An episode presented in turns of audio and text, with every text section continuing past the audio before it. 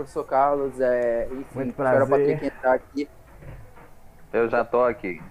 Tanta. É, Já bom, estamos ao vivo, tá? O Patrick deve, fazer, o Patrick deve fazer as apresentações, né? Tá, Viana, este aqui é o, é o excelentíssimo professor. ele foi professor, professor do Rodrigo, ele é professor da Universidade Federal. E ele gosta muito de assuntos abordados às tecnologias e os avanços que nelas são elaborados na, na ciência. Então, como você falou que tinha um tema relacionado à, à tecnologia em meio à pandemia, ele se interessou. E aí está ele. Rapaz, que ponte bonita. Olha aí o Patrick, sempre sendo o nosso, nosso terceiro apresentador. É, Patrick, olha. Patrick não merece palma, mas o Tocantins inteiro, ó. Patrick é maravilhoso, olha. Tá, Parabéns, Patrick. professor, Ó. professor doutor. Carlos, por favor, se apresente aqui pro, pro Fale um, Viana. pouco mais, fale um pouco mais de você, professor. Bom, agora é eu que tenho que falar? Agora é você. Você tem a voz. A voz é toda sua. Muito obrigado. Bom, primeiramente eu gostaria de agradecer o convite. É, é um prazer estar participando de um projeto tocado por, poxa, ex-alunos meus e contribuindo né, com, com- com informação né, para o pessoal. Vocês, vocês estão criando algo, isso, isso é muito legal. Vocês não estão sendo mais um é, estudante igual a todo mundo, não, vocês estão fazendo um diferencial e- e é muito legal isso. E esse é um assunto que me interessa muito, né? Eu, eu gosto desse tipo de assunto. Então vai ser um prazer esse bate-papo com vocês, né? Trocar essas, um pouco da experiência e sugestões. Tá legal? Muito ok, obrigado. ok. Acho que o Viana já pode fazer a introdução do vídeo aí. Olá, senhoras. Já estamos ao vivo, dá inclusive, né? Ah, já? Ah, então tá bom, cara. Beleza. Acho que a gente fosse fazer uma introdução, né? Mas tá bom, vai lá. É, a lá, gente, a gente já Ok, vamos por essa parte. Tá bom, então. Então vamos lá, Roger. Você, hoje é você que. Ah, então tá, beleza, então. Então, pessoal, boa noite pra vocês aqui. É, mais um episódio do Bondcast. Ah, hoje, basicamente, a chave da máquina ficou responsável pela minha pessoa, né? Estamos hoje aqui na presença do excelentíssimo professor doutor Ca- é, é, é, Carlos Antônio Neves. Ah, rapaz, tem que fazer, tem que fazer propaganda, cara. Eu sou É. excelentíssimo, cara. Não, mas fazendo rapaz, é, é, trabalho. um- é uma honra ter o senhor aqui, cara. Assim, particularmente um dos meus professores favoritos da universidade. Tive a honra de, de ter a aula desse professor aí e tal, mas assim, papos à parte, hoje nós vamos abordar um pouco com relação ao avanço da tecnologia nesse período tão complicado, que é o tempo da pandemia, assim, que, bom, como podemos ver, né, houve vários cortes, vários problemas, assim, nos no nossos avanços, mas enfim, né, como não somos parados, nós temos que dar um jeito de continuar trabalhando com o intuito de avançar a nossa tecnologia. Então, professor Carlos, fale um pouquinho sobre como você tem eh, trabalhado eh, nesse regime, nesse período tão complicado, como é que você tem desenvolvido seus trabalhos?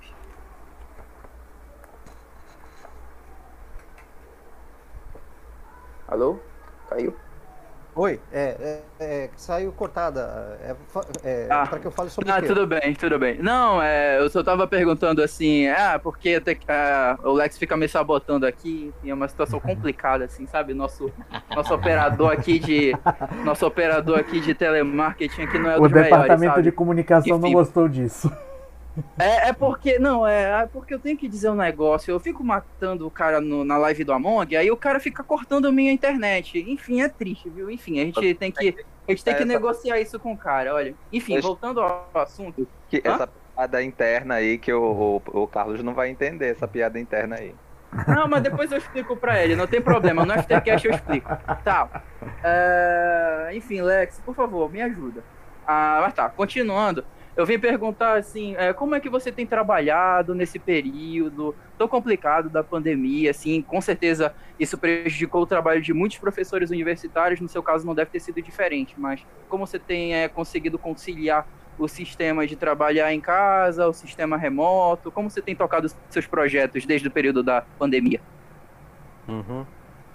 Legal. Bom, é o seguinte. é, Antes mesmo da pandemia, eu já falava com os alunos a respeito dessas tecnologias à distância, né, ensino remoto. Eu, eu mencionava algumas coisas. Só que a coisa não era muito clara na cabeça porque a gente não tinha passado ainda por essa experiência, né? E a faculdade, ela, ela demora muito para assimilar novas tecnologias.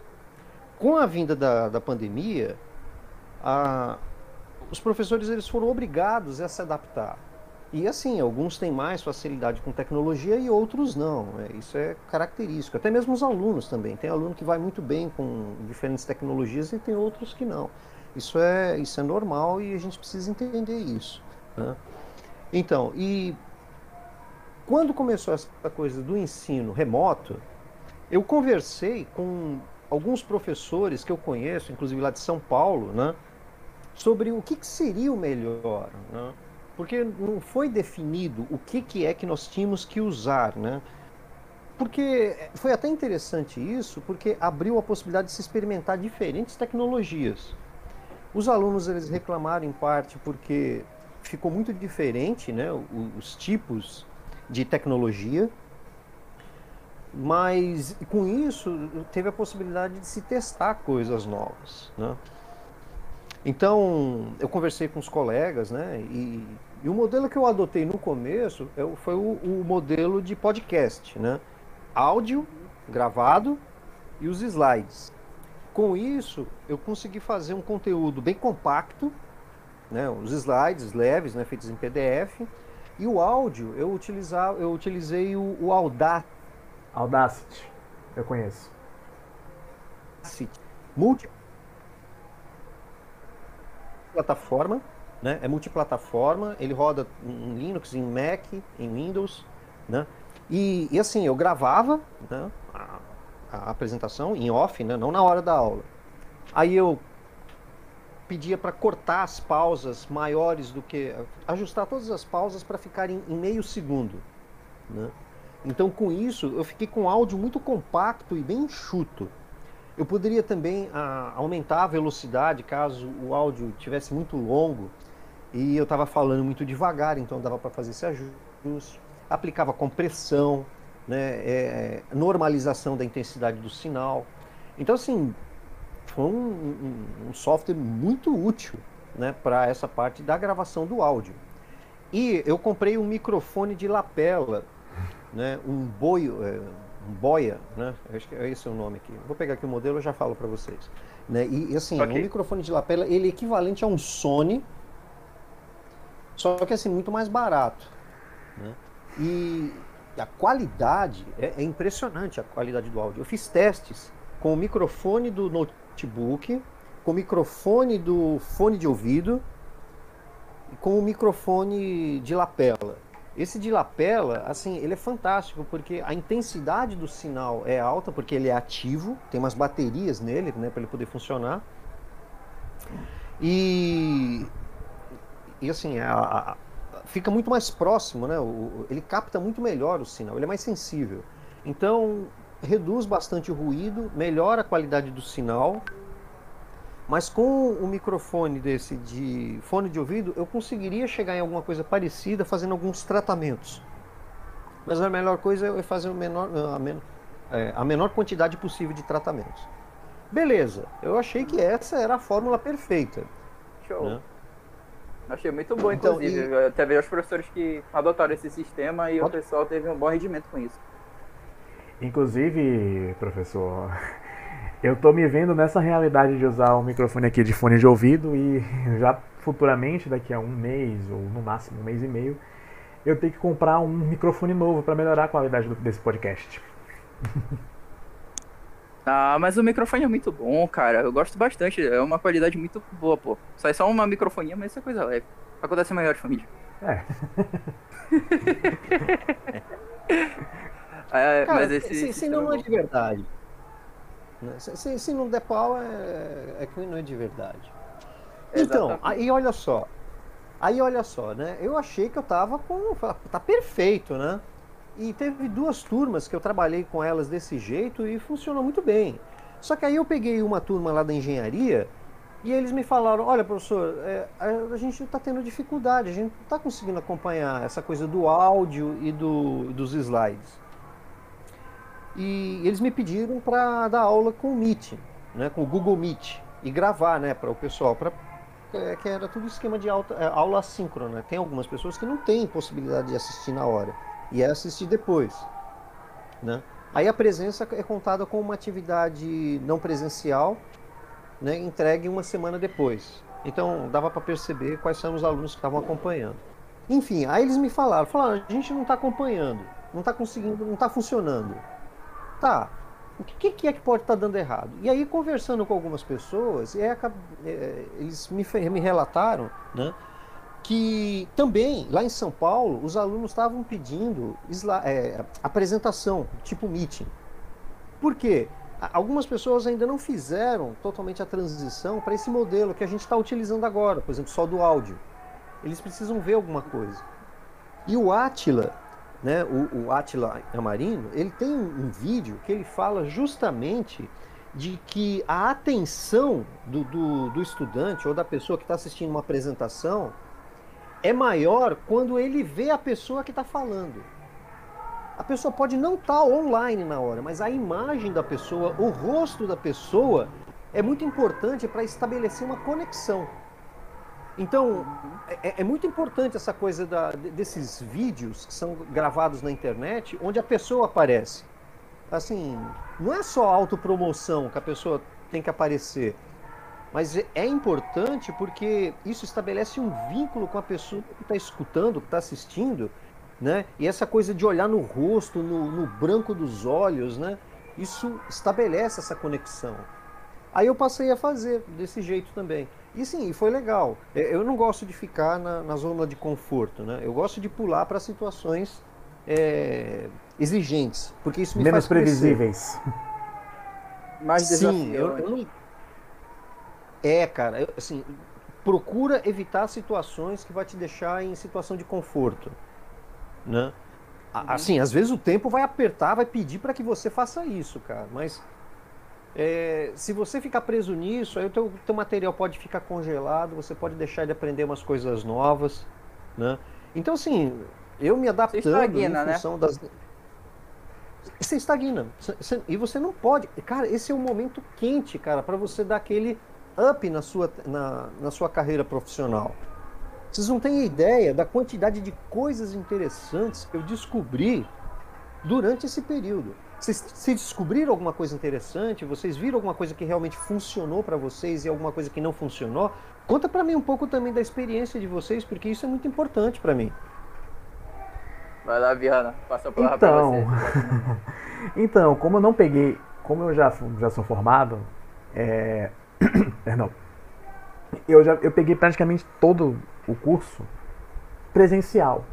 E uma matéria ou outra que era semi-presencial, mas sempre tinha aquele encontro durante a semana que que tinha a presença de um tutor, mais para tirar as dúvidas e tudo mais. E as provas eram sempre em meio físico. Para quem está ainda se, adap se adaptando, barra se batendo tendo com, com, com essas aulas remotas, obviamente que tem uma dificuldade. E isso eu vejo tanto do lado do professor quanto do aluno. Porque essa, essa, essa mudança foi abrupta.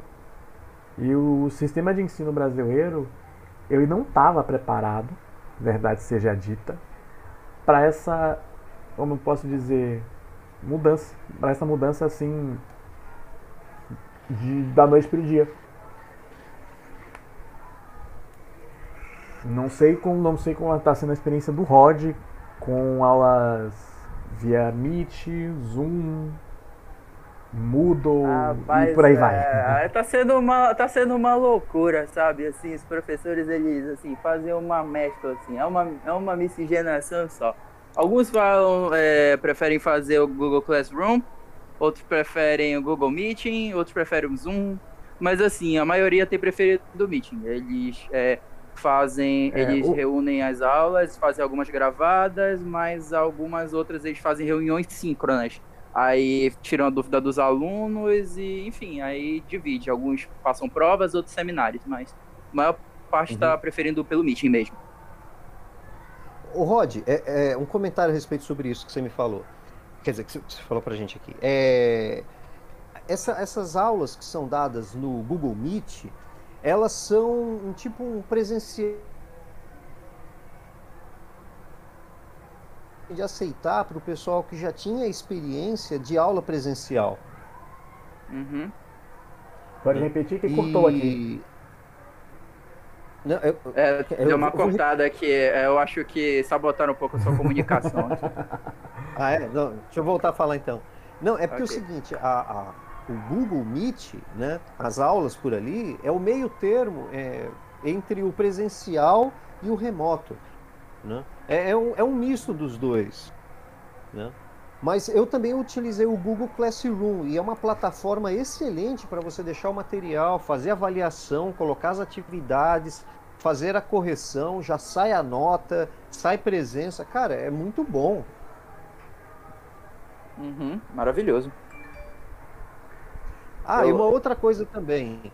Hum. Eu, eu utilizei o Telegram, né, para porque assim eu, eu, eu queria manter contato com eles de forma mais frequente, né, para Uhum. passar recados, tirar dúvidas. Eu, eu não gosto muito do, do Google WhatsApp. do, do Google Classroom para tirar dúvidas. Eu não gosto dele. Mas Muito aí o artificial, Telegram né? é, é- não, é, é assim, ele é muito estático. Agora, com Uhum. o Telegram, que é uma ferramenta de mensagem instantânea, teve, tu, teve algumas turmas que tinham alunos que teve uma participação muito maior. E eles podiam. Eu falei assim: olha, eu estou 24 por 7 para vocês. Vocês podem entrar em contato comigo a qualquer instante, a qualquer horário. Porque, como eu não estou namorando, não estou casado, não tenho filho, estou à disposição. né? É, cara, pô, família consome um tempo considerável. Pô, professor, isso aqui é um é, spoiler do, no- do é- nosso episódio da segunda temporada sobre visões de paternidade. É, inclusive, inclusive a você, vocês aí que estão acompanhando o nosso, nosso podcast aí, spoiler alert, segunda semana aí do Dia dos Pais, visões da paternidade, traremos três pais aí, pai de criança pequena, pai de criança adolescente e pai de adulto. Ah, moleque, vocês vão gostar E pai de menina. Vai ter muita merda. pai de menina também? Uma média, pai de duas meu filhas. Deus do céu. Ah, é verdade, verdade, verdade. Você tem razão, você tem razão. Inclusive, temos aqui a presença do Van, meu, meu, meu querido amigo Van aqui, também tá dando o ar da graça aqui no nosso podcast. Boa noite, Van. Fale um pouquinho também sobre, a sua, sua, sobre suas visões da tecnologia no período da pandemia. É um prazer ter você aqui.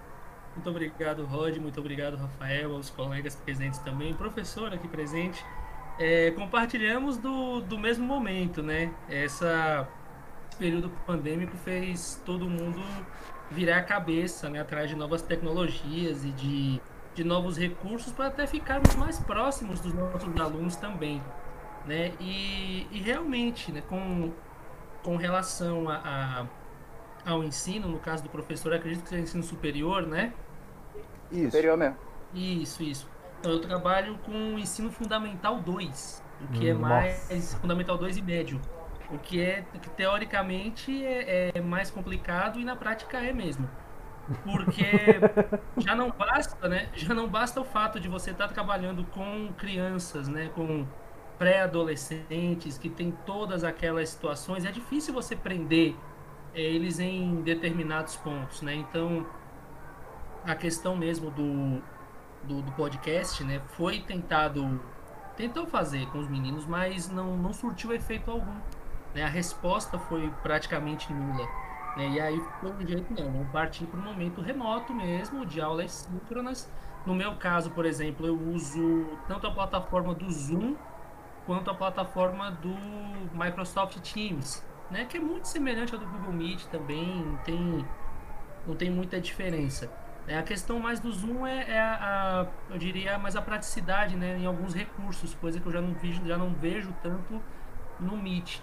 Mas a principal, o principal complicador, o principal fator é justamente esse: é você conseguir segurar o alunado durante a aula, você tentar fazer com que eles estejam presos àquele momento, ainda mais no meu caso, matemática. Meu Então, Deus do céu. Meus pêsames, João. Então, é mais, é, assim, é mais tenso, eu diria. Mas ah, aos poucos ainda nós vamos conseguindo ter é, resultados positivos, né, assim eu diria, Frut- é, coisas frutíferas que vão chegando. Mas é muito, mas é muito nosso alunado, né? Ainda mais fundamental, eles estão muito mais à frente do que nós. Então, nós que lute, como diria o popular, né, para correr atrás, para descobrir o que, é que eles estão fazendo, o que eles já conseguem.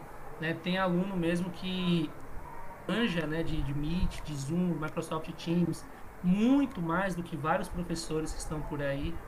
E é isso, né? Acaba gerando essa troca também. Essa, essa, na minha visão, é uma das vantagens de você já ser um nativo digital, que é o termo que se Sim, chama. sim, perfeitamente. Porque como você já está inserido no meio, é mais fácil você dar o caminho para o imigrante. Uhum.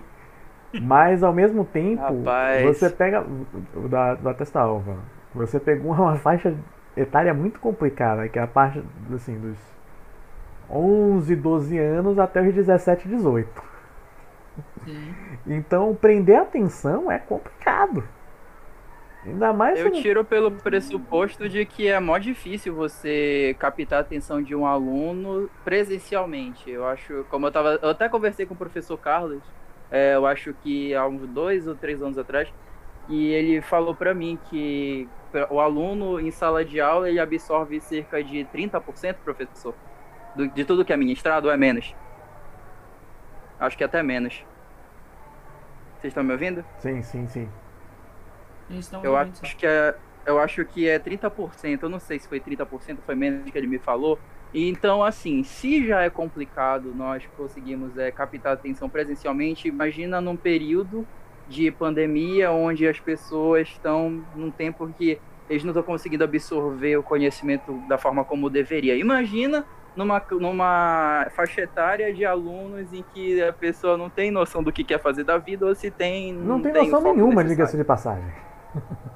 É, eu acho que nós, enquanto jovens, é, é uma situação muito difícil. Eu acho que é tudo de momento e tal. Não- a pessoa não tem pensamento do futuro, mas até, até porque não tem maturidade emocional para isso, não é? Não sabe Sim. como as coisas funcionam. O que eu mais tenho É, mesmo, o que, eu, o que eu mais tenho mesmo nesse ponto que vocês tocaram é justamente isso, né? Alunos que ah, deixam lá a aula rolando e vão fazer outras coisas, né? A famosa tela preta, né? Deixa a telinha lá desligada, vão fazer outras coisas. Você só sabe que eles não estão fazendo nada quando vem os resultados, entre aspas, né? Ou quando nós percebemos ali, avisamos a família, alguma coisa do tipo. Eu tenho aluno, Mas por exemplo. Sim, pode falar, pode falar. Pode concluir, depois eu falo um negócio em cima do que você falou. Sim, eu tenho alunos, por exemplo, né, que nós, até pela questão de idade também, nós conseguimos descobrir pela família, por exemplo, que ele vai lá, ele liga a aula, fica ali na aula, pensa que não, só para registrar a presença, né? Pega, pega um outro aparelho, fica ali, né? Fica ali jogando um gamezinho, vai pro Free Fire da vida, tal. Among Us, né? Liga o áudio, aparece no vídeo e ele, né? Assim. Não, presencialmente, Van, Van, você já tem uma dificuldade em conseguir manter a atenção. Imagine de forma remota. O quão potencializado é mais difícil. é um, é um abismo absurdo. Querendo ou não, é um abismo, né? Que nós temos, que nós temos enfrentado por aí. Pois é. Então, Van, mas está cada Professor vez Carlos. pior isso, né? Eles estão perdendo o, o- como que se fala, cada vez mais a atenção, né? Uhum. Só que uma vez eu li um texto, né, ligado com a parte de ensino, falando o seguinte, que os jovens, né, eles estão sintonizados com o momento que eles estão vivendo. Então, se a, tende- se a maioria apresenta esse comportamento de tentar ser multitarefa, né, não tá, às vezes bem sucedido, às vezes não não considero muito bem sucedido, né, mas sabe, é, é uma tendência natural caminhar nesse sentido. E pode ser que surjam alguns indivíduos que se adaptem muito bem a isso. E não tem nada que diga que eles estão errados. Né? Então, eu presto muita atenção nos jovens, por isso que eu gosto de conversar com os alunos, para poder entender a cabeça deles e saber o que, que é que está rolando, o que, que é o que, que é quente hoje. Porque assim eu consigo entender melhor esse, o mundo de hoje e consigo me adaptar a ele. E nós temos que ser muito, eu até digo com meus colegas, camaleão, né, nesse ponto.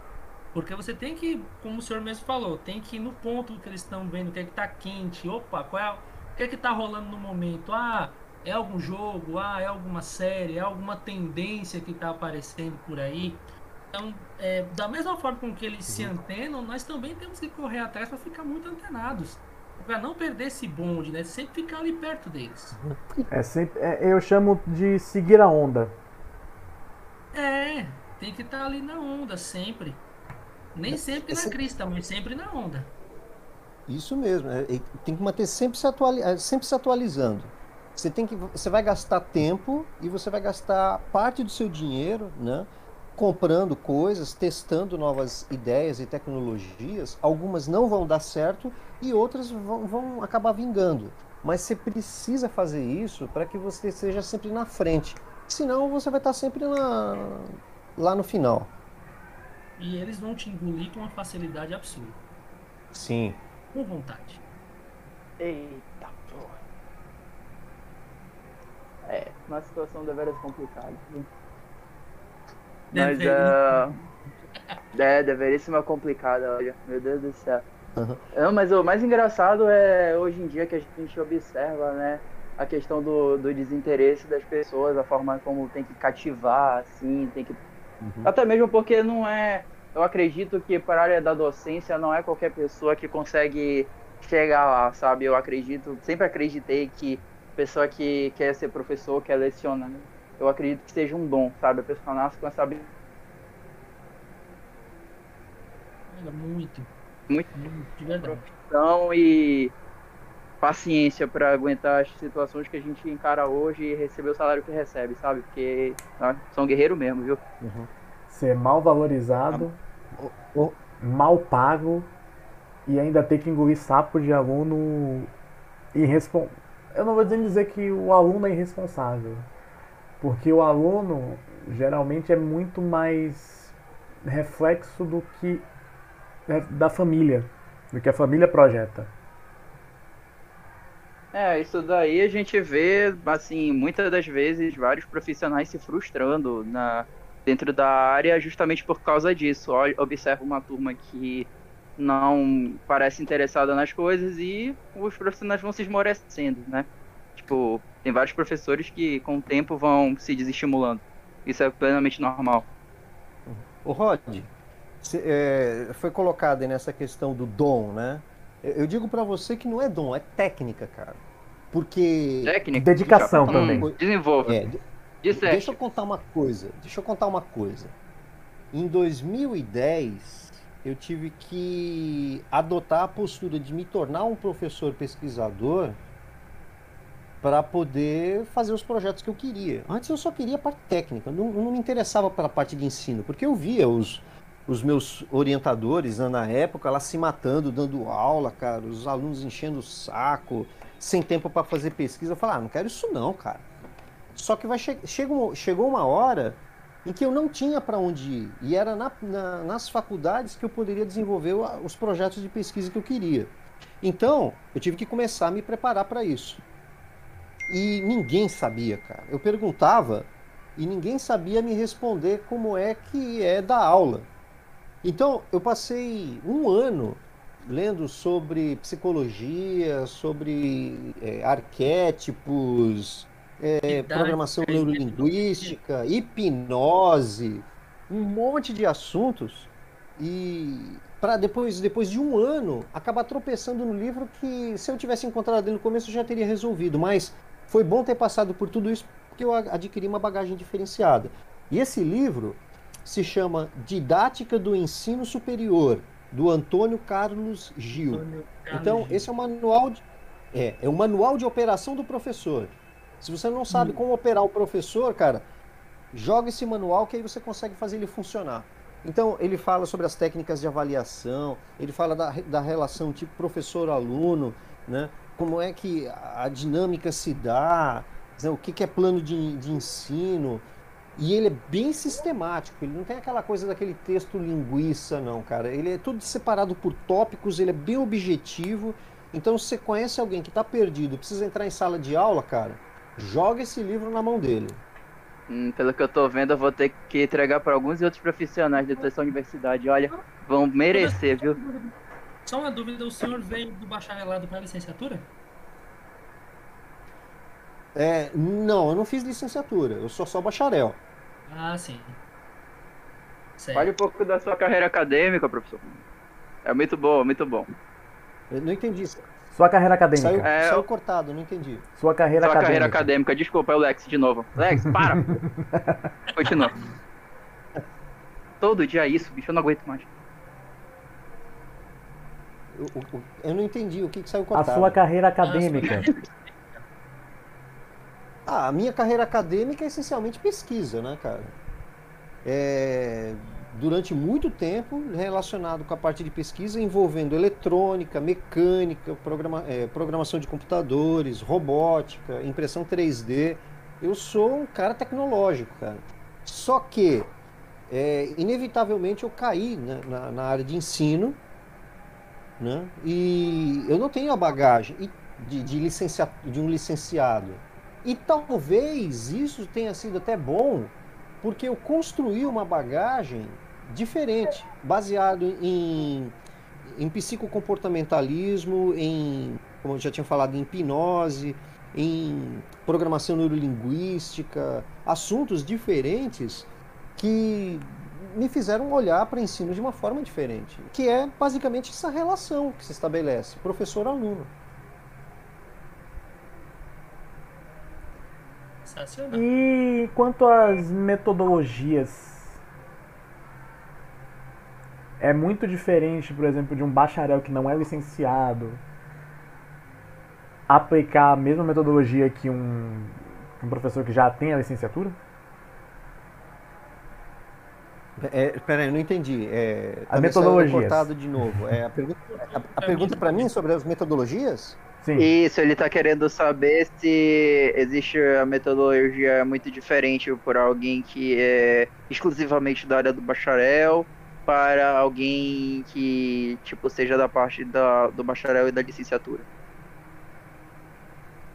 Não, é o seguinte, no, bacha, no curso bacharel não tem disciplina para ensino, cara. Não, não te ensinam como é que você vai entrar na sala de aula.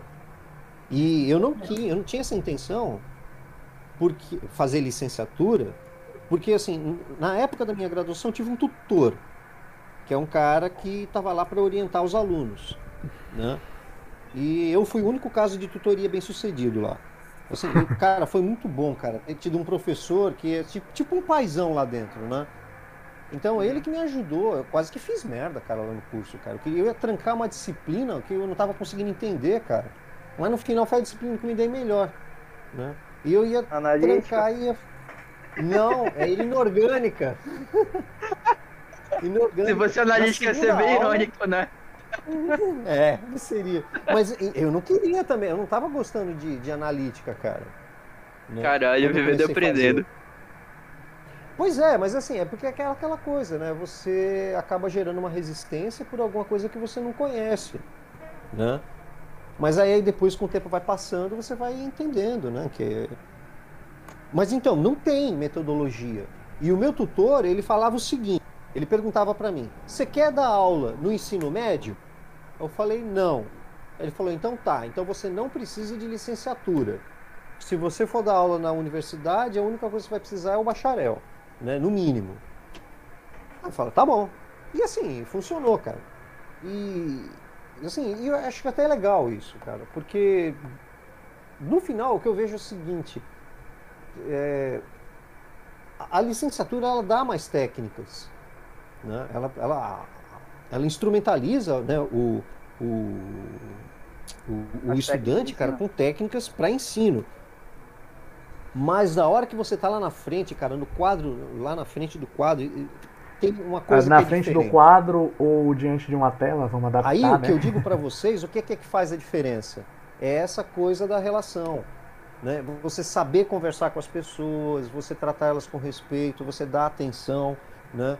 É, perceber quando a pessoa está prestando atenção em você ou não. Então, são técnicas de, de, de, oratória. Então, e essas coisas não são dadas, cara, no, no curso de licenciatura. Né? Isso é muito importante. É verdade. Você aprende isso eu muito na marra. Eu falo que é, professor quando vai para para sala para frente de sala de aula, né? Vai pro front, ele não tem bacharelado ou não tem licenciatura, cara. É o, é o seu pessoal, é o seu jeito mesmo que vai fazer com que você consiga ser cativado pela turma ou não, como o professor bem disse agora. A questão do bacharelado, eu falo por até por experiência de, de ser aluno também, né? Eu, tive, eu tive alguns uhum. professores no, na licenciatura que eram apenas bacharéis, né? E alguns não tinham uh, o mínimo do mínimo possível de eles sabiam para eles, né? Fala popular, eles sabiam para eles, mas não sabiam passar. Aí você ficava naquele mato sem cachorro, cara, como assim? E você, óbvio, você era obrigado a correr atrás, né? Horas bunda, né? Mas uh, teve um momento, teve um, um, professor bacharel também. E ele, cara, ele chegou assim sala e revolucionou o negócio. E foi, foi muito bacana. Dali para frente, é que até nas aulas de didática, de metodologia e prática de ensino, que eu cheguei a ter também, é que você percebe que, ó, você pode ser bacharel, você pode ser licenciado, você pode ser mestre, doutor, pós-doc, o diaba 4 que for. Se você não souber transmitir, se você não souber cativar, se você não souber chamar o aluno para o seu lado, esquece. Você não vai conseguir ser ouvido em lugar algum porque não rola. Sim, é, eu concordo com você, né? Em, em, em, vários pontos que você falou, mas assim, na minha época de graduação, é, didática era a coisa menos importante, cara. Porque os professores lá da USP, cara, eles tinham que fazer pesquisa. A aula era uma obrigação. Então, alguns deles lá, eles davam por obrigação mesmo, não davam muito bem lá. Mas no fundo, está correto, é isso mesmo. A gente tinha que correr atrás. E isso fez a gente ficar com couro grosso, sabe? Hoje, eu, eu fico até contente, cara, de ter passado por essas dificuldades, né? Por quê? Porque isso me fez me vir, aprender a me virar. A gente deposita, às vezes, muita responsabilidade em cima do professor, mas quem tem que tocar as coisas mesmo é o estudante, é o aluno, cara. Ele que tem que fazer a coisa acontecer. Com certeza, absoluta. Muito. Sem contar também ah. que. Até da visão de aluno mesmo. A gente projeta no professor uma imagem tanto quanto distópica e irreal. E acaba se frustrando demais quando a expectativa não corresponde. Uhum. É. Devera, devera no caso do ensino superior. Eu. Deixa eu terminar. No caso do ensino superior, quando tem, que tem muita, muito trânsito de calor e veterano, e às vezes o veterano fala assim: tal professor é bom, tal professor é muito ruim, tal professor tem uma didática mais ou menos, tem uma didática, não ensina direito, as provas são ruins, são, são bem pegadas. É... Aquela rádio universitária, né? É. Sempre rola essa troca de informações. oh, como rola, como rola. E como rola, seja instituição pública ou privada, sempre acaba tendo esse trânsito de informações. E é muito do aluno, velho. Ele perceber os sinais que o professor dá. Muito também pela questão dessa da didática.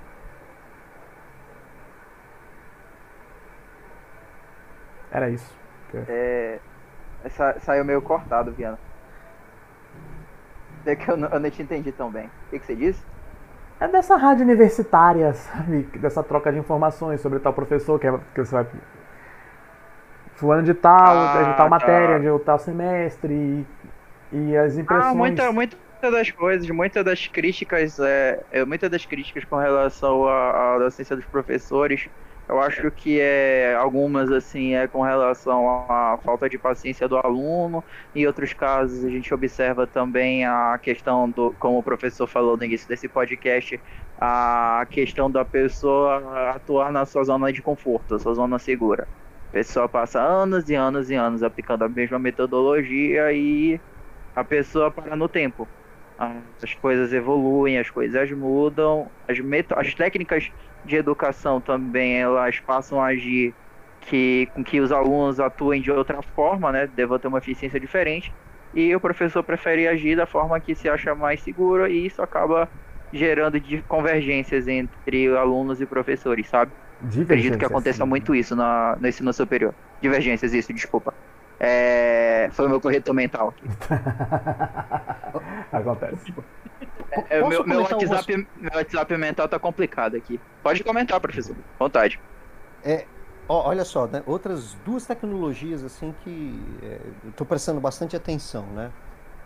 Uma delas, inclusive, eu já comentava com os alunos, né, antes da pandemia, né, que era o desenvolvimento de bots para ensino, né? E eu já estava olhando como é que tava, como é que programava em Python, mas aí tinha a questão como é que eu ia botar esse negócio para rodar. Aí vi que o Telegram tem a possibilidade de fazer bots. Aí eu comecei a dar uma olhada no, nos bots para Telegram, mas assim achei meio complicado. E agora eu vi que o Discord também tem uns recursos legais e vi uns tutoriais usando JavaScript para poder fazer os bots. Cara, eu vou seguir nesse caminho, cara. Vou experimentar isso daí. E isso é quente, cara. É fácil de. de não, não é uma coisa impossível. Porque assim, inteligência artificial vai entrar, né? Vai entrar logo mais. Mas alguém vai controlar o servidor de inteligência artificial e você talvez tenha que pagar para poder ter acesso ao banco de dados, né? Já de todo o aprendizado que foi feito, né? Da rede que foi treinada. Mas bot é uma coisa até que mais fácil de ser programada e dá para desenvolver e aí a pessoa pode interagir a qualquer hora um, um, exercício que eu fazia também, é, é exercício de futurologia, né? Eu, eu nossa, cara, eu, eu, até tinha que tomar cuidado para quando falasse isso, porque senão eu poderia ser linchado lá na faculdade. Que era o seguinte, que a profissão de professor vai acabar um dia. Né? Porque os, os softwares de inteligência artificial, eles iam ser desenvolvidos e chegar num ponto que cada estudante vai ter o seu professor de inteligência artificial que vai ensinar né, de acordo com, a, com o jeito que o aluno quer aprender, da forma que ele melhor aprende, vai saber fazer uma melhor avaliação sem a questão subjetiva, falar, ah, não foi com a cara desse aluno, vou reprovar ele. Não, sem isso, né? E, e, assim, vai reportar, vai levantar banco de dados, vai conseguir fazer avaliações com muito mais frequência, vai poder conseguir identificar alunos que estão com dificuldade e já fazer previsão se ele vai reprovar ou não vai conseguir identificar alunos que vão estar acima, é, alunos especiais. Alunos especiais são aqueles alunos que estão acima da média. Né? Vai poder canalizar eles no mercado de trabalho, empresas vão pagar para poder ter acesso a dados. Isso ainda vai acontecer, cara. Escreve isso aí em algum lugar, hein? Eu tenho uma eu, pergunta. Está gravado isso. no nosso podcast. tá gravado eu tenho uma aqui, pergunta, Ventura. Eu tenho uma pergunta. Pode falar. É, na sua opinião, em quanto tempo essa inteligência artificial pode, é, como eu posso dizer, superar a presença do professor físico? Ah, cara, aí já é complicado, né? Eu, já, você está exigindo demais de mim, né? Minha bola de cristal não, não chega tão longe. Assim. Mas assim, no ritmo, assim, no ritmo que é o, a tecnologia está avançando, para aula remota, ensino híbrido, ah, EAD, tudo mais. É, é muito difícil dizer, mas assim, vem algum número na minha cabeça. Daqui a 10 anos o cenário vai estar completamente diferente. Então, eu, eu, sugiro o seguinte: todos os professores, cara, comecem a se inteirar. Não precisa aprender a programar para valer mesmo com inteligência artificial, mas vai entendendo essa ferramenta, quais são as oportunidades, onde é que vai se encaixar nesse mercado de trabalho, porque vai ter mudança. É, são aquelas profissões, né? Algumas profissões desaparecem outras surgem. O professor, o professor mesmo, ele não vai desaparecer por completo, mas assim, ele vai diminuir bastante. Ele vai mudar, ele vai mudar de forma. E, vai mudar um pouco, sim. E mais, eu acredito que o MEC um dia vai é, certificar bot, é, bots, não, né? Programas mesmo de inteligência artificial para aplicar na população, cara. Aqui a gente já chama esse fenômeno de bot schooling, né? O ensino via bots. É, no, no, no ensino à assim- distância, nas modalidades mais EAD, já existe. Já. E assim, Ah, a já? questão da. É, é, e E eu fiquei sabendo de uma universidade, no, eu não me lembro o nome da universidade, mas um professor ele desenvolveu um bot, né? E aí ele aplicou no- em duas turmas de alunos que ele tinha para tirar dúvida. Só que ele não falou que era bot, né? Então ele falou, olha, em tal horário vocês vão acessar esse endereço aqui, e aí vocês vão tirar suas dúvidas, tá ok? Então era um bot que estava instanciado, quer dizer, foi- foram feitas várias cópias dele, cada uma para cada um aluno. Poderia estar atendendo vários alunos ao mesmo tempo. E ninguém sentiu nada de diferente. Só um aluno que. A única exceção foi um aluno que achou que tinha coisa estranha. Mas ele não soube dizer o que, que é. E aí a ferramenta ela foi tão bem sucedida que ela foi Que foi. Sorry.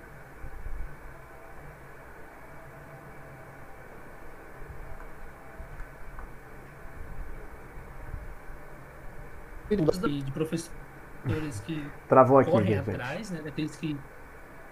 Travou aqui. Agora, agora foi? Agora foi, voltou. Foi o meu Discord que travou. É, o, o, o nosso apresentador teve um problema assim na Departamento leve, de assim. comunicações. Avançaram de novo. Acontece, acontece nas melhores famílias, viu? Ok. Mas assim, só fazendo uma síntese, Viana, a gente está falando um pouco da questão do, do EAD, é, do avanço do EAD e a divisão dos profissionais que é, avançaram durante esse período e os que estagnaram. O Van tá com a palavra agora. Basicamente foi isso, foi E dito que, até agora. ficou, e que ficou muito, ficou muito escancarado, né? Essa realidade de professores que têm facilidade com, com lidar das tecnologias, né? Com as TICs, da super tendência, com aqueles que ainda são extremamente resistentes ao tradicionalismo, né? Que obrigatoriamente, eu falo isso no âmbito do ensino fundamental e do ensino médio também, eles foram obrigados a, a, a ir para esse novo campo, né? E isso ficou muito assim, cara, é, o tanto de gente, o quanto de colegas, professores, então, assim, nada contra, cada um tem o seu método, né? Mas é, você ali você percebe aqueles que realmente, opa, eu quero buscar uma inovação, eu quero algo novo, eu tenho que buscar maneira de de estar junto, né? Com aqueles que, ah, não, tô bom assim mesmo, né? O comodismo, né? Ah, o, vou ficar por aqui mesmo que tá muito bom e o, o EAD chegou e pá, escancarou, arrombou portas e mostrou que, opa, você também tem que correr atrás, você também tem que se reciclar, né? Então, é, é, é, é muito por isso, né? Um gargalo que foi extremamente aberto e quem não estava acostumado caiu para dentro e foi obrigado a correr atrás. Se não vai pelo amor, vai pela dor, né, cara? É, é É, isso é- é mesmo, como Van. dizemos aqui É, na Bahia: se não aprende naturalmente, aprende naturalmente. É, é, é, Na marra. um ditado meio chulo, né? Calça de veludo ou bunda de fora, né? Então. Não comer. Ivan, Pérolas eu, do sim, concordo podcast. também- né, eu concordo com você sim. também, Ivan. E, e, assim, é, eu, eu fiz investimentos né, nesse período. Eu tirei grana do meu bolso para testar umas coisas novas. E ó, Também, uma cara. das coisas que, que valeu a pena, cara, sabe? Assim, dica também, viu? Eu comprei uma mesa digitalizadora. Aquelas, Também. aquelas mesas assim para você poder Sim, sim. escrever. Sabe? Eu, eu Cara, tive, eu tive Assim, que eu parei de usar papel, cara. Então, assim, resolução de prova, até mesmo assim, tô, tava lá na aula no meeting, tava lá falando. Aí eu queria mostrar alguma coisa, cara, eu chaveava para isso, chave- chaveava para a tela do, do, do- programa para escrever, né? E aí eu resolvia ali na hora, tal, e depois voltava para apresentação. Então, mesa digitalizadora, cara, é, é, é muito útil, cara. No, eu, tive que fazer muita coisa aqui também. Os meninos até viram, né? O Rafael, o Rod. Eu transformei aqui um quarto de casa em praticamente um estúdio. Né? Eu uso duas, eu uso coisas antigas que eu tinha aqui em casa, celular, câmera de aventura que eu tinha aqui. Comprei uma mesa digitalizadora também. Reforcei a questão do áudio que eu tive que reforçar também, até para melhorar a compreensão deles. Então, tipo, é, eu estou trabalhando com o nono ano com disciplinas de química e de física. Então tem algumas coisas que eu ficar aqui preso num computador para mim não rolava. Então tipo eu peguei, ah, vou pegar uma segunda câmera, eu vou integrar ela aqui no computador e vou deixar ela no ponto. Ah, numa, num ponto eu fico fixo dando aula e depois eu só transfiro para uma outra câmera para eu fazer os experimentos, mostrar uma coisa ou outra porque é, é uma maneira também de chamar o aluno, é uma maneira também de fazer com que ele compreenda o que nós estamos querendo passar. Ah, e que não é, fique tão estático. É, Por exemplo, só uma. Show, né? Pode falar, Rafael. E que não fique tão estático, porque uma câmera aqui na nossa é. frente, falar por duas horas, duas horas e meia, cansa. Porque se, se você fica ali estático, você fica ali fixo, você não está dando aula, você está dando monólogo. Né? Então, ainda mais para a molecada, você fazer isso daí é a morte. Então, você tem que correr atrás, tem que inovar, tem que fazer alguma uhum. coisa que pelo menos chame a atenção deles.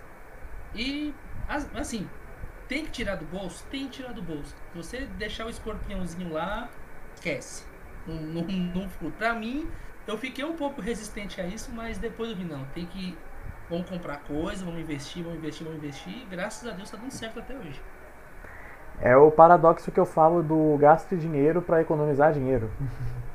É, completamente. Sim, cara. Você investe, você gasta uma grana para você poder ganhar mais depois, né? Sim. Foi o que o, o projeto Apollo, o, o, projeto Apollo fez, né, cara? Uma vez perguntaram por que, que se gasta tanto dinheiro em aeroespacial. A resposta é para fazer mais dinheiro. Né? E assim, o que, as tecnologias que acabam surgindo disso daí, veja só, quanta coisa a gente descobriu, cara, testando novas ideias. Né?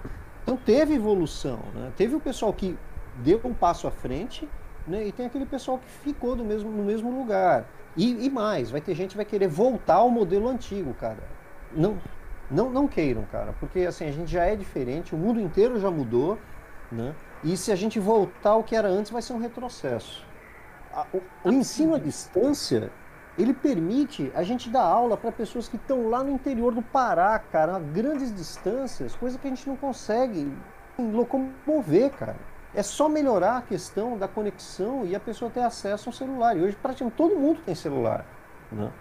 Verdade. Eu, pô, tinha aluno que tinha melhor conexão melhor do que a minha, cara. Basta um, é... basta um celular e um sinal e já era. Ele recebe tudo que precisa. Particularmente em Belém é muito complicado a gente ter uma conexão muito aceitável assim. Aqui, como é uma região muito instável, até mesmo na capital é meio complicado a gente ter conexão de internet. Se eu não me engano, ela está entre as três capitais com a pior conexão de internet. Então, faço uma ideia no interior, né? Se já é ruim na capital.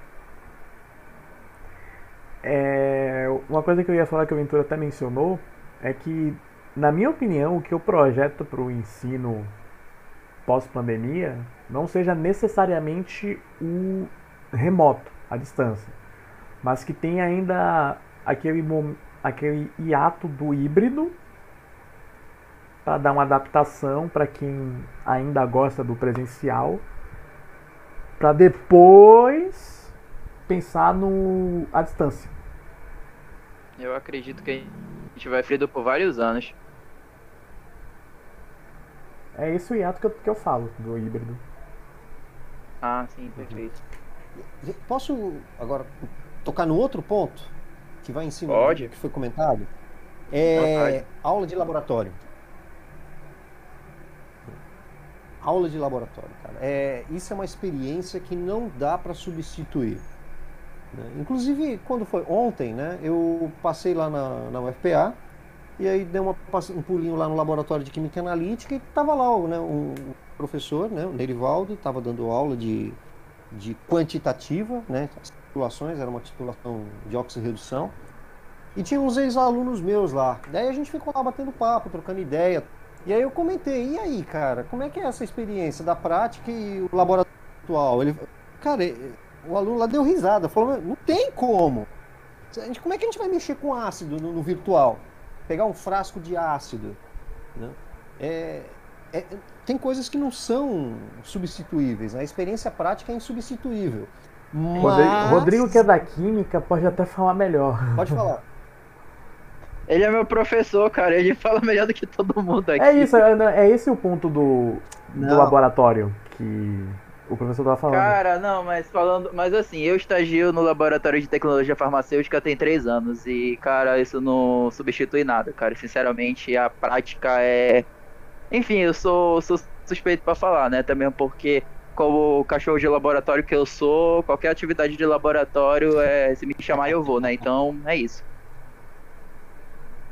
Então, só que a faculdade estava com um problema pelo fato da suspensão das aulas, né, as aulas de laboratório estavam paralisadas. Suspensas também. E o que estava acontecendo? Estava começando a prezar muito o aluno. E esse negócio não estava sendo muito bom. Então eles estavam tentando, de algum jeito, aliviar para poder empurrar os alunos para frente, porque senão ia causar um caos né, no, quando voltasse. E uma das possibilidades que o pessoal estava discutindo era laboratório virtual.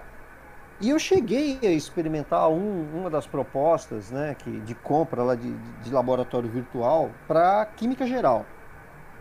E sinceramente, cara, eu achei muito ruim, porque assim, eu conheço alguns games, né, e algum, alguma parte técnica da parte de, dos engines, né, dos motores, né, do, do, do dos games, né.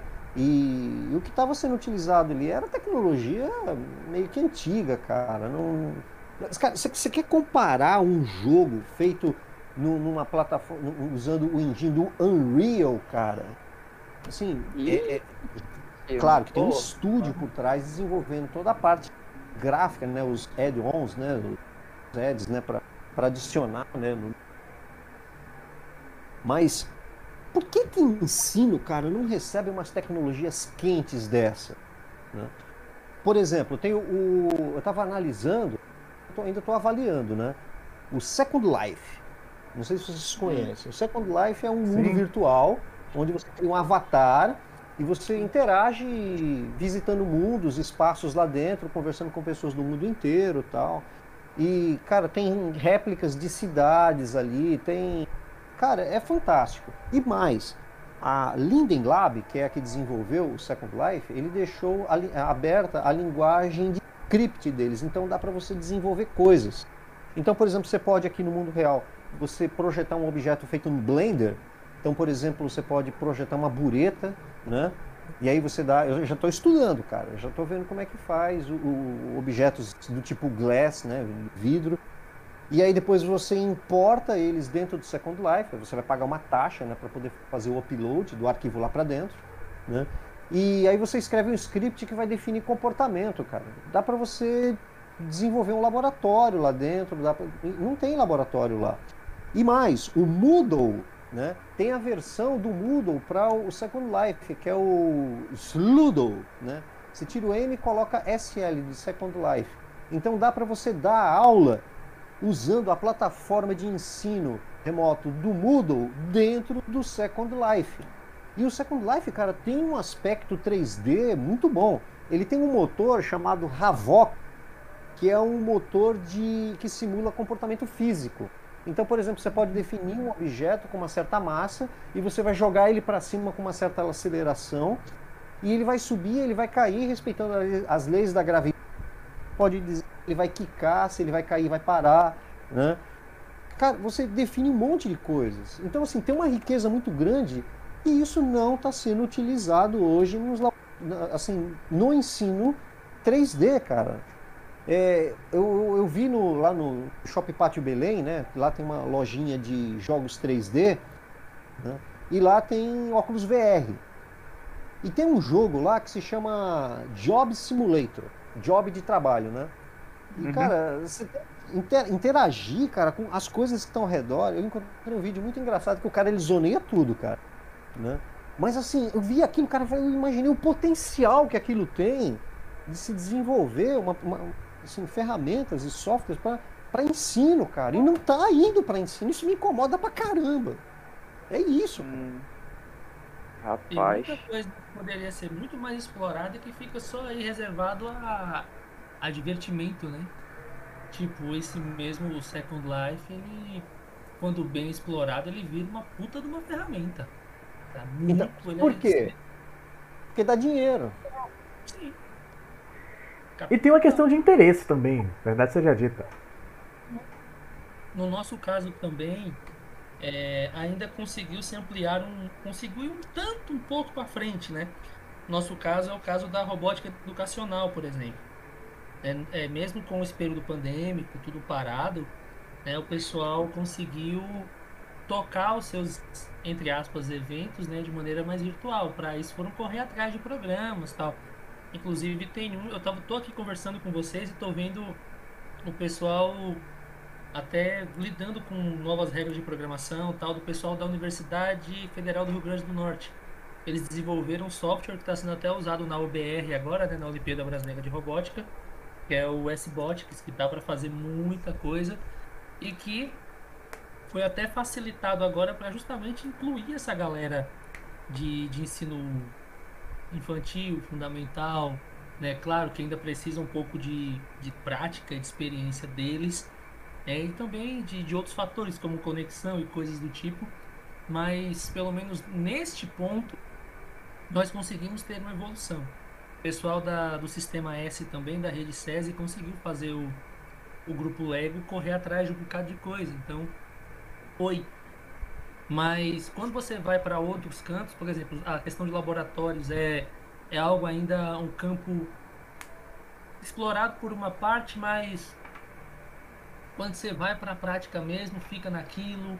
Os simuladores que nós temos ainda poderiam ser muito mais usados, muito mais explorados e fica nisso, sabe? Então, é, falta um pouquinho também, tem a questão do capital, mas falta um pouquinho de boa vontade da galera de correr atrás.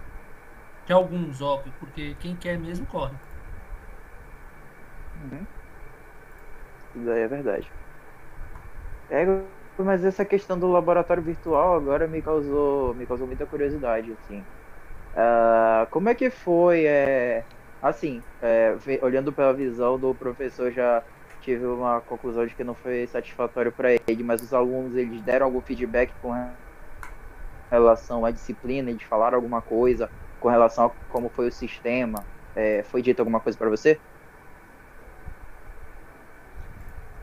Então, eu acho que esse software não chegou nem a ser comprado, porque quando estava para fechar a compra, o bandeiramento da UFPA mudou. Vermelho, né? Começou a permitir, é, passou para amarelo, não estava laranja e aí passou para amarelo. Uhum. Ah, sim. E aí os alunos eles começaram a frequentar o laboratório.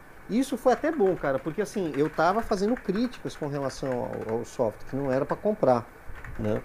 É, mas assim, o pessoal queria dar vazão, a maioria lá achou que era conveniente, mas assim, eu acho que é, assim, o pessoal não joga, cara, o pessoal não tem console, o pessoal não tá ligado nas coisas que tá acontecendo. E assim, os jovens, eu ficava imaginando o, jo o jovem que está acostumado a jogar um PS4, já começa a ter acesso a um PS5, Xbox, né? E aí entra naquele laboratório virtual, o cara fala, cara, é isso que é laboratório virtual, cara, aqueles gráficos utilizando 3D antigo, daquelas primitivas, cara. Hoje tem técnica, cara, você pode fazer bake, bake on mesh, cara. Você tem uma superfície que está definida por vários triângulos e aí você pode colocar uma textura em cima da superfície, fica extremamente realista. Aquele Cara, 3D do final dos anos 90 para PC, né? É você usar. É você subutilizar cara, a máquina. É isso mesmo, utilizando o OpenGL, aquelas, aquelas primitivas mais comuns e tal. E eu acho aquele, que... aquele GTA 1, né? Sim, sim. Aquele, aquele, aquele fake 3D do Sonic 3D Blast. Misericórdia. Alguns Ai, Jesus, do sexto ano, professor, eles ela fala, conversou comigo, ah, professor, a gente joga jogo mundo aberto, a gente joga computador, né? A gente joga molecadinha, joga Minecraft, a gente joga Forza Horizon, a gente joga jogo de 3D e campo aberto. Aí vem uma professora que montou um, trouxe um negócio pra gente com um grafiquinho de Mario Bros. Hã? Aí você fica naquela calma, gente, que o negócio não é bem assim. Até você explicar. E tem uns que são mais exigentes, né? Calma, gente, que ainda tem coisa que tá desenvolvendo. Vai melhorar ainda. É como aquele tweet, né? Ânimo, tudo vai melhorar. Uhum. Ou como diria o coach de fracassos, calma que daí pra, calma que vai piorar muito ainda. Tudo vai melhorar, de que seja pra pior. É. Ah, Um salve pro coach de fracassos. Louco. Abraço, coach. Coach é nóis. Então, e eu tinha até. Então, e eu até tinha sugerido, cara, a, a- a investir mais nas simulações 2D, cara. Dá para você montar um roteiro experimental em cima de simulação 2D. Por exemplo, as simulações do FET, do PHET, né? Pet Colorado. Isso, cara, são, são, são muito boas. Inclusive, eu entrei em contato com o pessoal lá do FET para verificar a possibilidade de implementar titulação, né? Só que ele falou, olha, tem uma lista muito grande, tem um monte de gente aqui que já está dando sugestões e tem o pessoal que está pagando, né? Tá dando contribuição, né? Aí eu já entendi também, né? Falar, aham, ok. Libera essa verba aí. Vamos, vamos suborninho? Partiu. Capitão. E, e tá certo, cara. Tem, eles estão monetarizando e contribuindo, né, cara? Pô, a gente tá fazendo uso do negócio. São. É tipo como é tipo como o filósofo contemporâneo lá dos tempos da Bíblia diz, né? Faz por mim que eu te ajudarei, né? É. E ó, dica para todo professor, cara. Mas, assim, aprenda a programar. Mas assim, se não rolar, cara, incentiva os alunos a programarem, a codar, né? Que esse é o termo que o pessoal utiliza, né? A, a fazer coding, né? Gerar código, programar, cara. É, eu agora estou estudando JavaScript. Né? É, é, na verdade é uma tríade, né? JavaScript, HTML5 e, e CSS. As coisas estão amarradas. Para quê? Para desenvolver aplicativo para web. Eu não pretendo ser um super programador, mas eu quero desenvolver algumas coisas para poder resolver alguns problemas e também entrar dentro, mais ainda dentro dessa área. Né? É, isso é quente, cara. A, habilidade de codificação é extremamente desejável nos cara. Você não precisa fazer uma faculdade. Mas se você é químico e sabe programar, você sabe resolver problemas de um jeito que é meio complicado até para você poder explicar completamente para um cara da ciência da computação que não conhece a parte de química. Aí entra a integração. Sim. Sim. Mas é a tem... Mas hoje em dia, é, é, mas então, mas hoje em dia os grupos são realmente reduzidos. Hoje o pessoal está cada vez mais é, é, é, tá cada vez mais equipe. Equipe é equipe de um homem só. É eu, que- eu que sou equi- equipe. Né? E, e funciona muito bem, cara. Assim, você consegue resolver algumas coisas, né? É, e dá resultado. Claro, cara, é muito melhor quando você já tem um parceiro que é especializado em alguma coisa. Mas quando não tem, e aí, cara, o que, que você vai fazer? É o que eu estou fazendo, eu estou estudando a linguagem de scripts, eu estou utilizando, eu quero tentar fazer alguma coisa, cara.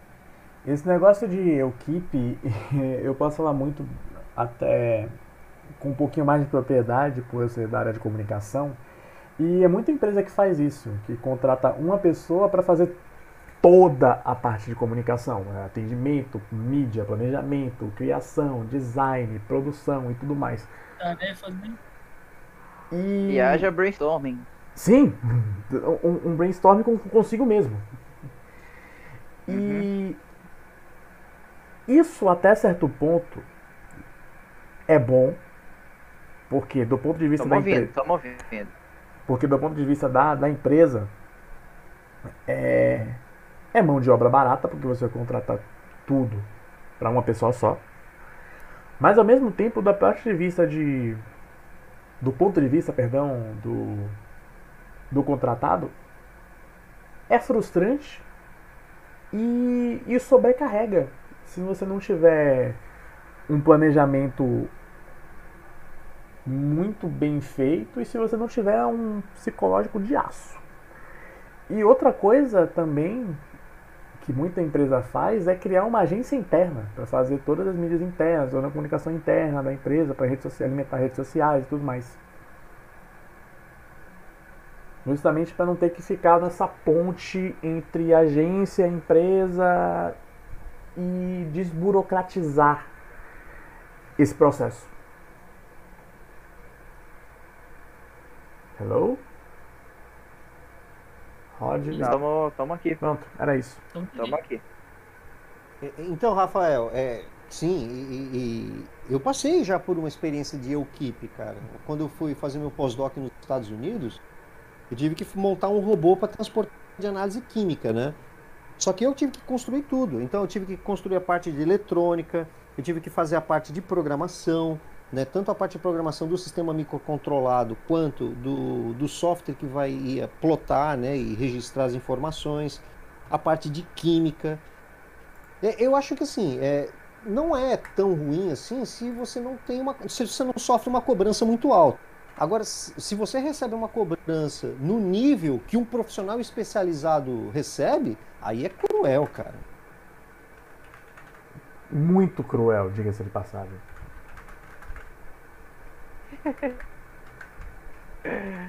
ai, ai, parece até carro. É, porque quem é da área de comunicação sempre tem que lidar com prazos muito apertados e exigências de clientes absurdas. e é uma coisa que eu aprendi. Não vai dar tempo, mas você vai ter que fazer dar tempo. Você vai ter que abrir mão de muita coisa para que dê tudo certo. Naquele tempo estipulado.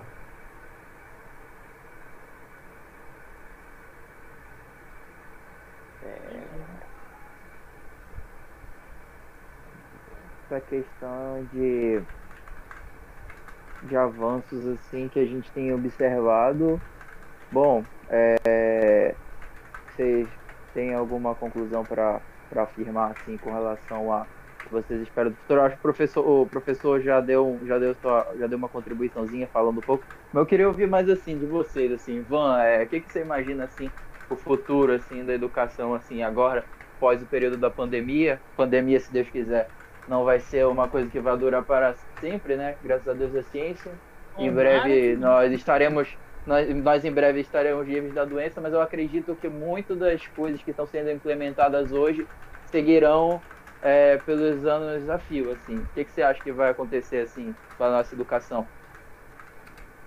Vamos. Então, uh, só o fato da o fato da pandemia já deixou escancarado muita coisa sobre, nós já falamos isso aqui. Mas para os próximos anos, e aí também pegando o gancho que o professor falou, é, a tecnologia que já invadiu, ela vai ser um, um, um elo entre professor e aluno já é e vai ser ainda mais, porém ela vai dominar muito mais espaços.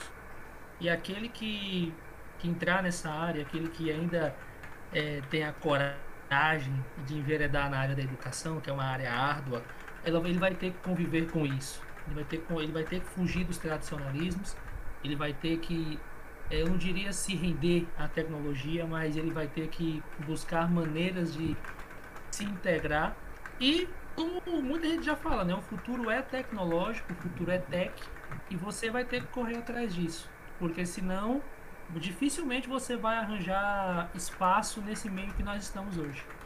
Raramente. Ana, próxima palavra para você.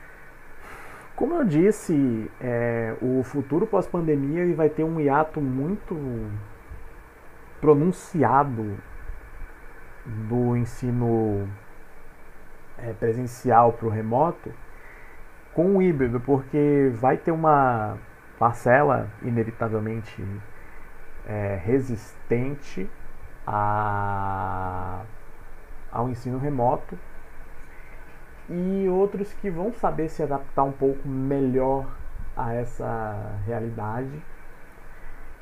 E vai ter esse meio termo entre esses dois pontos, esses dois lados.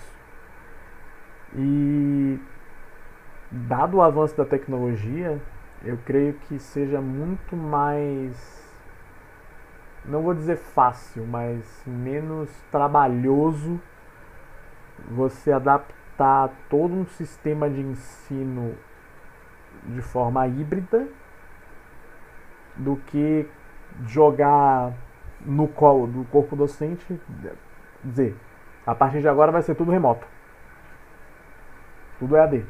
Uhum. E depende muito também do ímpeto do docente, coisa que a gente vai falar no episódio sobre desafios da docência, lá para outubro, é do ímpeto Rapaz, de. inclusive eu já quero, eu já quero convidar, formalizar o convite aí pro professor Carlos para ele participar com a gente assim, nesse, nesse episódio aí. Vai ser uma honra se você participar com a gente. Vou estender Tô para dentro, alguns professores aqui. de... Já formaliza aqui. Eu perdi meu. Ah, o ímpeto do docente em conseguir se adaptar. Porque. E sair dessa zona de conforto barra desconforto. No mais, é isso. Fechou? Minhas considerações. Ah, sim, entendo. Ah, então tá, vamos pro momento das considerações finais já, Viana. Já, já sim. Ah, então tá, beleza. Então, Van, é, você tem a palavra agora. Pode, você tem alguma consideração final para acrescentar agora? Pode falar. Cara, eu cheguei, cheguei de surpresa no meio da. No meio do podcast. Ah, mas é sempre um prazer você estar mas- aqui, cara. forma, eu agradeço muito aí pelo, pelo convite também, os, os meninos, Rafael, Rod, ao, ao professor também. Uma honra né, compartilhar é, experiências, ouvir novas experiências, buscar novos caminhos é sempre essencial. E é isso. Sempre que, sempre que precisarem aqui, estou à disposição, com toda certeza. Professor Carlos. Bom, muito obrigado por essa oportunidade de estar com vocês, né? Esse bate-papo. Como eu já falei, é muito legal vendo vocês criando conteúdo, né? Não ficaram somente naquilo, né? Que se aprendeu na faculdade, que se aprende na faculdade, vocês estão antenados nas coisas. É muito legal, eu gosto de trocar informações a respeito sobre tecnologia, né? E, e essa convivência com vocês que estão no fronte de batalha, né? estão vendo quem é que está chegando no ensino, pô, é, é muito importante isso para mim para poder saber onde é que as coisas, para onde é que as coisas vão. Estou muito feliz de estar participando disso com vocês. Tá legal? Muito obrigado. Tá, agora, né? É, Viana, é tu que fecha, né? É Hoje é fecha, você né? que fecha. Hoje é você que. Ah, então tá. Então vai lá, Viana. Vai lá, Viana. Vai lá. É. Hoje foi um pouquinho no improviso, mas para você que acompanhou o podcast até agora, vai ser é um episódio relativamente curto, mas para você que ouviu, muito obrigado. Você que está acompanhando na Twitch, muito obrigado também. Semana que vem a gente fecha a primeira temporada desse podcast. Vai A ser um gente pouco... vai sentir saudade, mas a gente precisa descansar, gente. É, a gente precisa descansar, que a gente é gente, não é máquina. É, exatamente. Já tô de férias da Falcão, agora falta férias do É. É. É, A gente vai dar um descansinho em julho, mas agosto a gente vai voltar com outros temas, Trazendo surpresas pra vocês. surpresinhas, né? E é isso. Penúltimo episódio da temporada. Muito obrigado mais uma vez, muito obrigado, Ventura, Van. É, espero que vocês venham aqui mais vezes. As portas estão sempre abertas. E sobre esse podcast, só para explicar, o Rodrigo veio com a ideia de tipo, vamos criar, eu falei, vamos. Ele entrou com a ideia, eu entrei com os meios, uniu o útil ao agradável e deu, tá dando que dando, deu, que- deu no que deu. Isso aí. Então, pessoal, é, gostaria de. Olha, primeira vez que eu tô fechando o programa, né? Olha a emoção. Tá bom. Então, pessoal, gostaria de agradecer a todos vocês pela atenção. Vocês que estão assistindo até agora, vocês são guerreiros. Vai desculpando qualquer coisa, com o tempo a gente piora. E assim, pessoal, é, a gente faz o programa com o coração. A gente agradece a companhia de todos vocês. Agradeço muito a presença do Van, chegou aqui com a gente para colaborar com a sua opinião. É, imensurável agradecimento ao professor Carlos, assim, é, tava até conversando com a Luanda aqui no bate-papo, eu tava dizendo assim, pô, saudade dos professores que davam atenção para mim, esse professor é um professor ótimo, cara, é, não fosse por ele, muito provavelmente tinha desistido do meu curso, então eu agradeço muito a ele, ele é um professor incrível. Então, pessoal, é muito obrigado a todos vocês. É, se vocês quiserem continuar sintonizados com a gente mais tarde, a gente vai aparecer na Coringa TV, 10 e meia da noite, mais uma jogatina de Among Us. E de resto, pessoal, é, hoje tem. E de resto, é, eu gostaria de agradecer a vocês por estarem aqui. E semana que vem encerraremos nosso podcast com a excelentíssima pauta